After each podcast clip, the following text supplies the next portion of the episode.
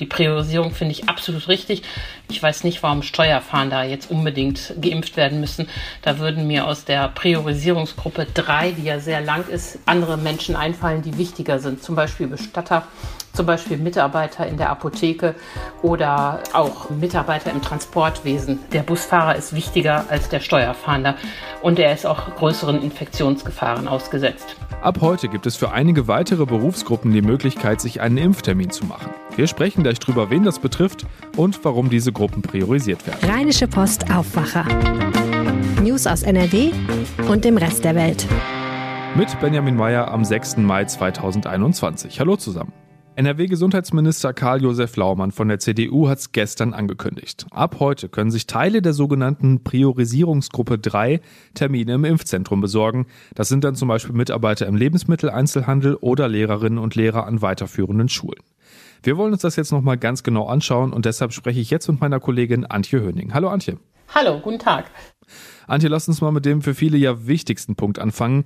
Wer genau kann sich denn jetzt um einen Termin kümmern? Ist ja nicht leichter, den Durchblick zu behalten und es geht ja nicht um alle aus der Priorisierungsgruppe 3. Ja, genau. Herr Laumann hat vorgetragen, wer jetzt alles einen Impftermin machen darf. Das ist eine Reihe von Berufsgruppen, nämlich die Beschäftigten im Lebensmitteleinzelhandel und in Drogeriemärkten. Und zwar angefangen von der Vollzeitkraft bis zum Minijobber. Das sind Lehrer und weitere Beschäftigte an weiterführenden Schulen, also auch Sekretärinnen und Hausmeister. Das sind Beschäftigte im Justizvollzug mit Gefangenenkontakt. Das sind Gerichtsvollzieher. Das sind aber auch Steuerfahnder und das sind auch Richter und Staatsanwälte. Hinzu kommen noch äh, Gruppen, die nichts mit dem Beruf zu tun haben, sondern wo es um Kontaktpersonen geht. Das sind zum einen die Kontaktpersonen von Pflegebedürftigen und Schwangeren. Das war ja bisher immer so eine Kannregelung. Ähm, die dürfen also auch ab Donnerstag anrufen und einen Termin machen. Und es sind die Eltern von pflegebedürftigen Minderjährigen. Da kann man ja die Kinder noch nicht äh, impfen, also kann man jetzt die Eltern impfen. Äh, wie läuft das ab? Also wenn ich Teil dieser Gruppe bin, brauche ich dann speziellen Nachweis und melde mich dann beim Impfzentrum? Dazu hat die KV einen klaren Fahrplan vorgegeben und das sieht so aus. Wenn man zu dieser Gruppe gehört, dann kann man bei dem Buchungssystem der KV anrufen und einen Termin dort ausmachen. Da muss man sich noch nicht ausweisen, da kann man ja theoretisch alles erzählen. Aber die KV sagt auch ganz klar, ähm, Schummler wollen wir nicht. Im Impfzentrum muss man dann den Nachweis mitbringen, dass man entweder Angehöriger dieser Berufsgruppe ist oder ähm, zugelassene Kontaktperson. Und nur wenn man diesen Nachweis hat, wird man geimpft. Ansonsten schickt das Impfzentrum einen wieder nach Hause. Also wenn ich jetzt zum Beispiel im Lebensmitteleinzelhandel arbeite, dann kriege ich von meiner Chefin, meinem Chef einen Nachweis dafür. Genau, das äh, Gesundheitsministerium stellt auf seiner Seite ein Formular bereit und das muss der Arbeitgeber ausfüllen und dem Beschäftigten dann mitgeben. So ist der Plan. Das sind jetzt ja wieder Zehntausende, die ab heute ja, buchen können. Ähm, muss man davon ausgehen, dass da jetzt erstmal alles völlig überlastet ist? Ja, es wird nicht so sein wie bei den über 80-Jährigen damals. Da ging es ja um ganz andere ähm, Größenordnungen. Ich glaube, die haben aus der Erfahrung gelernt und die Gruppe jetzt genau so geschnitten, dass sie wissen, äh, dass das händelbar ist. Als sie die über 70-Jährigen so jahrgangsweise zugelassen haben, hat das ja auch ganz ordentlich ähm, geklappt. Also man wird Geduld haben müssen, aber so ein ein Chaos wie zu Anfang wird es bei der Terminvergabe sicher nicht geben. Dass man sich jetzt um einen Impftermin bemühen kann, das heißt ja nicht, dass man auch direkt einen kriegt. Ähm, wann soll diese Gruppe denn zumindest mit der ersten Impfung durch sein? Ja, durch sein. Ähm, also die ha haben ja jetzt die Termine für die nächsten Wochen sind noch vergeben, aber ich äh, denke, das dürfte Ende Mai, Anfang Juni ähm, dürfte das dann was werden, zumal ja die Lieferungen auch in den nächsten Wochen stark ansteigen werden. Also äh, da werden die Leute nicht so lange warten müssen auf einen Impftermin. Es klang jetzt ja zuletzt immer so, als würde es jetzt eh nicht mehr so lange dauern, bis jede und jeder, der will, zumindest das Impfangebot bekommen hat. Ähm, Macht es denn trotzdem Sinn, diese Gruppen jetzt noch zu priorisieren? Ja, ich finde das richtig, dass der Gesundheitsminister das macht, ähm, weil im Sommer gibt es viel für alle, aber noch eben nicht. Und im Moment haben wir ja auch das Problem, dass die Leute ihre Zweitimpfung bekommen müssen. Wir denken alleine an die Osteraktion mit AstraZeneca. Da haben ja 450.000 Menschen in NRW eine Impfung bekommen und die bekommen ja genau nach zwölf Wochen auch ihre Zweitimpfung und der Impfstoff wird ja auch zurückgelegt. Ähm, das Gleiche gilt für all die anderen, die in den letzten Wochen geimpft worden sind. Und deshalb gibt es eben doch immer noch nicht genug Impfstoff. Das zeigt sich ja auch in den Praxen. Die können ja ja zum Beispiel in der zweiten Maiwoche fast überhaupt keine Erstimpfung mehr vornehmen, weil sie dazu viel zu wenig BioNTech haben. Das BioNTech, was sie haben, brauchen sie, um die Leute zu impfen mit der zweiten Dosis, die nach Ostern bei ihnen zum ersten Mal angekommen sind. Und deshalb ist es eben so ein komplexes System. Also die Priorisierung finde ich absolut richtig. Ich kann nicht nachvollziehen jeden Schritt, den er da vorgenommen hat. Also ich weiß nicht, warum Steuerfahnder jetzt unbedingt geimpft werden müssen. Da würden mir aus der Priorisierungsgruppe drei, die ja sehr lang ist, andere Menschen einfallen, die wichtiger sind. Zum Beispiel Bestatter, zum Beispiel Mitarbeiter in der Apotheke oder äh, Mitarbeiter im Transportwesen. Der Busfahrer ist wichtiger als der Steuerfahnder und er ist auch größeren Infektionsgefahren ausgesetzt. Da habe ich so ein bisschen den Verdacht, dass da auch die Ministerien Lobbyarbeit in eigener Sache gemacht haben. Das finde ich nicht überzeugend. Ähm, wann sind denn die Leute, die du jetzt angesprochen hast, also wann ist in Anführungszeichen der Rest der Gruppe 3 dran? Ja, ja, der Plan besteht darin, dass es keinen Plan gibt. Äh, Laumann hat äh, so in Aussicht gestellt, dass er weitere Priorisierung eher nicht erwartet, weil man ja davon ausgeht, dass im Juni sowieso die Priorisierung allgemein fällt und dann wird es für alle geöffnet, weil es dann hinreichend Impfstoff äh, über die Zeit gibt.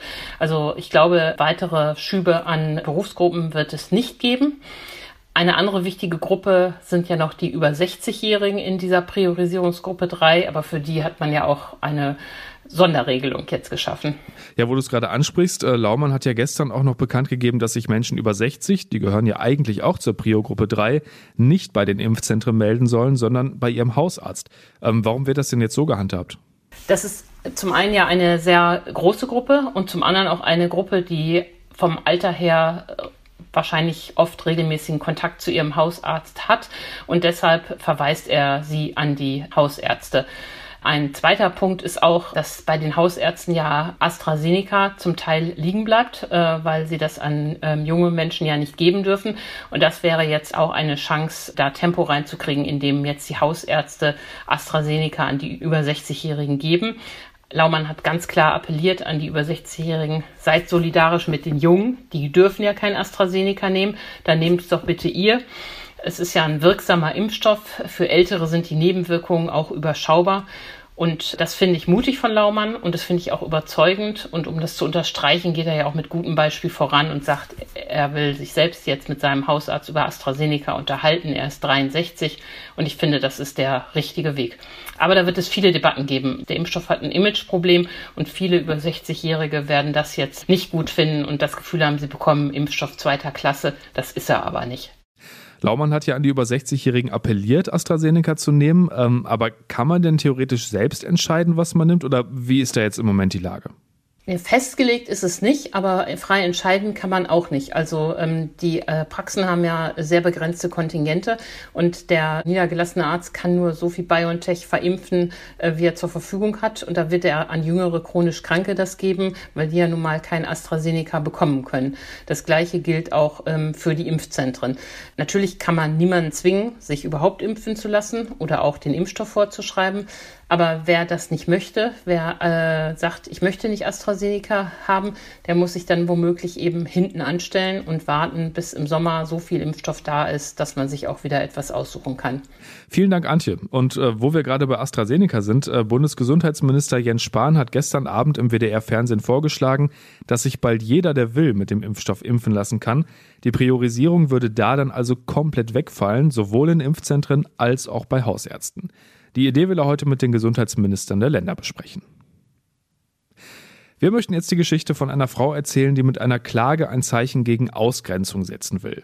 Sophie Vivian Kutzner aus Waltrop wurde in einem männlichen Körper geboren, lebt heute aber als Frau. Meine Kollegin Claudia Hauser hat die 59-Jährige getroffen. Erstmal willkommen im Aufwacher, Claudia. Danke.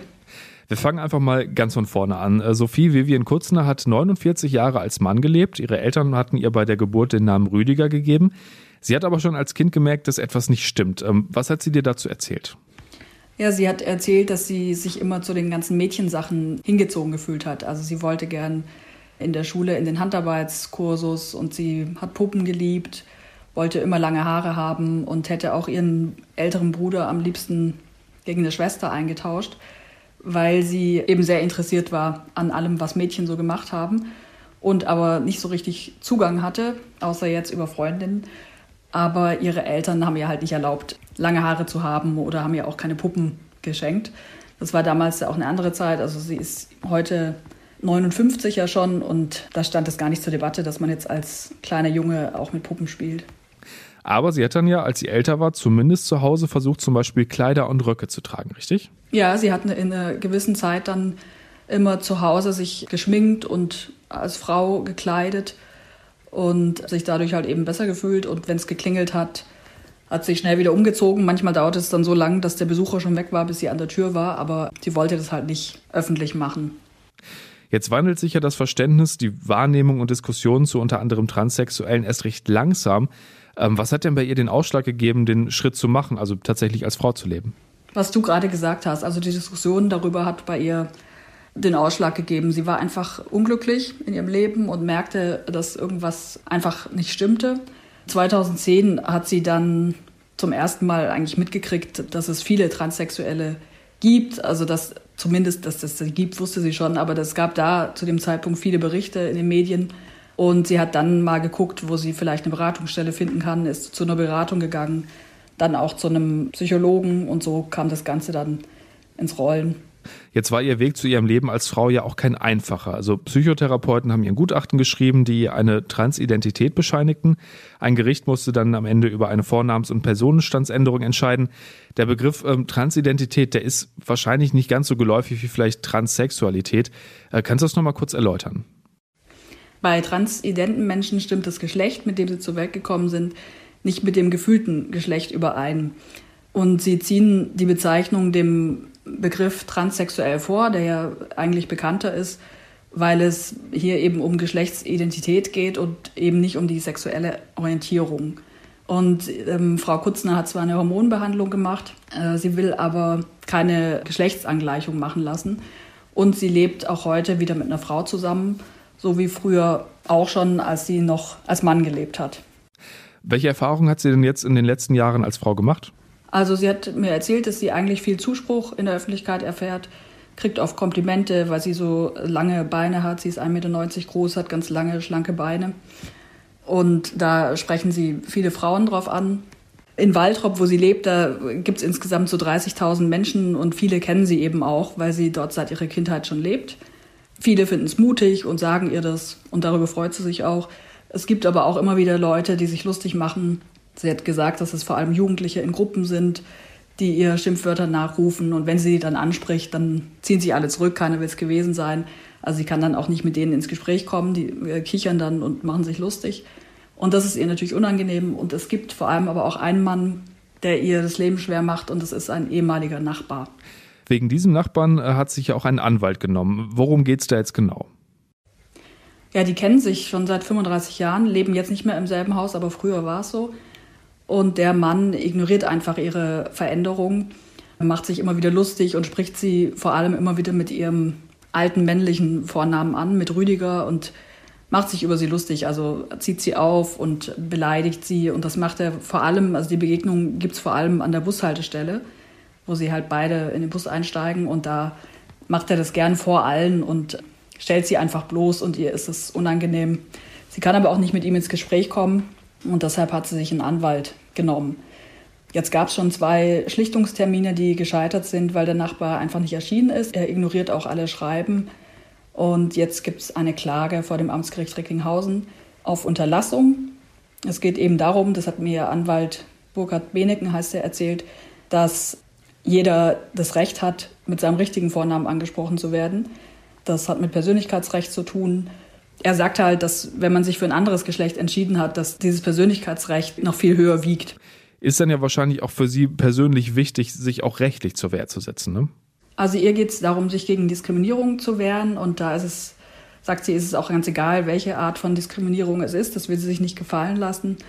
Und ihr Anwalt erhofft sich mit der Klage auch ein Grundsatzurteil, also er hofft, dass die Justiz sich grundsätzlich äußert zu Persönlichkeitsrechtsverletzungen, wie es in diesem Fall ist weil er sagt, dass er der Auffassung ist, dass es wahrscheinlich viele Leute betrifft.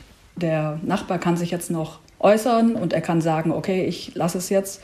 Aber wenn er das nicht tut, dann landet das Ganze eben vor Gericht. Vielen Dank dir, Claudia, für das Gespräch. Gern geschehen. Und was in der Landeshauptstadt los ist, das wissen wie immer die Kolleginnen und Kollegen von Antenne Düsseldorf. Guten Morgen, Benjamin. Wir schauen heute Morgen, was der Verkehrsausschuss gestern beschlossen hat. Vor allem für Radfahrende ist einiges mit dabei. Außerdem können ab heute weitere Menschen in Düsseldorf einen Impftermin ausmachen.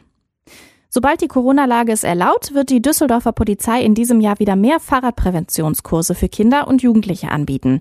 Das hat ein Sprecher am Abend im Verkehrsausschuss angekündigt. Hintergrund ist die Unfallstatistik aus dem letzten Jahr. Hier wurden erstmals über 1000 Unfälle mit dem Fahrrad registriert. Die Hintergründe von Antenne Düsseldorf-Reporter Joachim Bonn. Rund jedes zweite Mal haben Radfahrende laut Polizei einen Unfall verursacht. In den anderen 50 Prozent waren sie Opfer. Dabei sind seit drei Jahren generell auch immer mehr Menschen Menschen mit dem Rad unterwegs. Insgesamt ist die Zahl der Verkehrsunfälle in Düsseldorf im vergangenen Jahr deutlich auf 24.000 zurückgegangen, laut Polizeistatistik vor allem während der beiden Lockdowns. In neun von zehn Fällen blieb es demnach bei Sachschäden und trotzdem ist die Zahl der Verkehrstoten auf elf angestiegen, darunter drei Fußgänger und vier Radfahrer. Und noch eine Nachricht für Radfahrende. An immer mehr Kreuzungen in Düsseldorf wird bis zum Sommer der grüne Pfeil für Radverkehr aufgehängt. Radfahrende dürfen hier auch bei roter Ampel nach rechts abbiegen. Der Antrag von CDU und Grünen wurde am Abend einstimmig verabschiedet.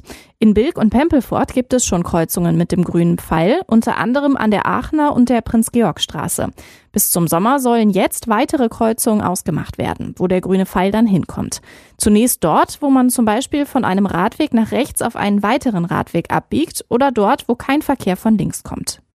Seit 8 Uhr können mehr Menschen in Düsseldorf einen Impftermin vereinbaren. Die Kassenärztliche Vereinigung Nordrhein vergibt Termine an weitere Berufs- und Personengruppen unter anderem MitarbeiterInnen im Lebensmitteleinzelhandel und in Drogerien zum Beispiel, aber auch LehrerInnen an weiterführenden Schulen und auch Menschen, die in der Justiz oder der Steuerfahndung arbeiten.